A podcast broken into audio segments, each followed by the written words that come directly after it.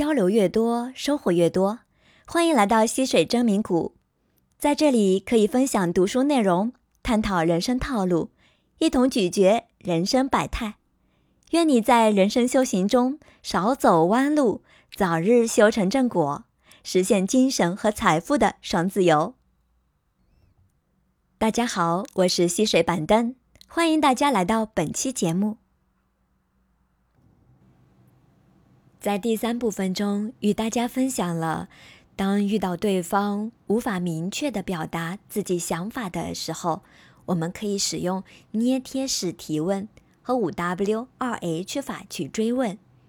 这种做封闭式沟通，可以使双方的沟通更加的顺畅。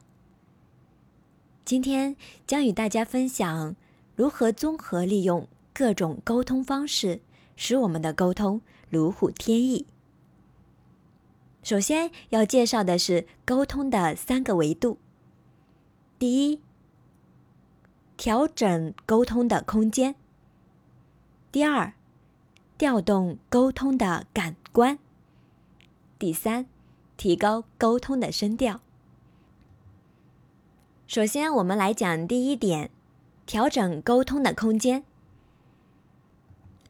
在我们沟通的过程中啊，如果设定了物理的空间和心理的空间，调整沟通的姿态、落座方式，都有利于调整沟通的效率。所以，当我们与对方进行有目的沟通时，要注意设定特定的空间。比如，乔布斯和他的传记作者沟通时，就选择了校园散步的方式。而大多数领导人和员工沟通的时候，会选择偏远的老板办公室，是因为老板的办公室往往会给人一种威严的感觉，会给员工产生一种压迫的感觉。这样的谈话环境呢，是非常适合上司对员工进行训话谈话的。除此之外呢，我们还需要注意调动身体器官参与沟通。我们需要注意对方的表情，抓住对方的眼睛，盯住眼睛之间的三角区。耳朵呢，注意倾听，要学着点头、附和以及做笔记，以表示你对本次沟通的重视。这里切记的一个注意事项是。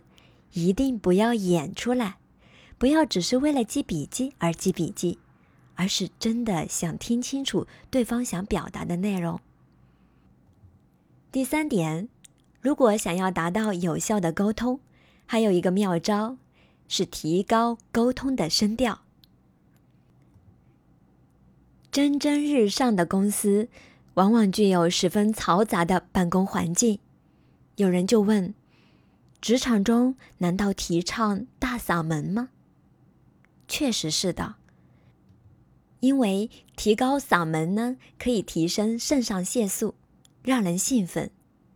我们可以发现，日本有很多工作狂，在其他的公众场合基本保持窃窃私语，尽量不打扰别人，但是到了工作场合，经常会展开激烈的讨论。所以，提高声音是有利于提高工作效率的。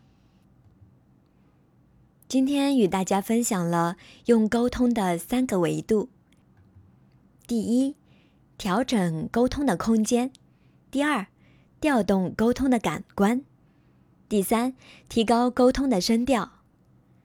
综合利用各种沟通形式，可以使我们的沟通如虎添翼。请在你的日常工作和生活中试用一下以上的技巧，看看是否有效，并试着将您的试验心得写在评论区，期待与您共同探讨。因为洞见，所以感悟；因为共鸣，所以共生。感谢您的收听和分享，我们明天再见。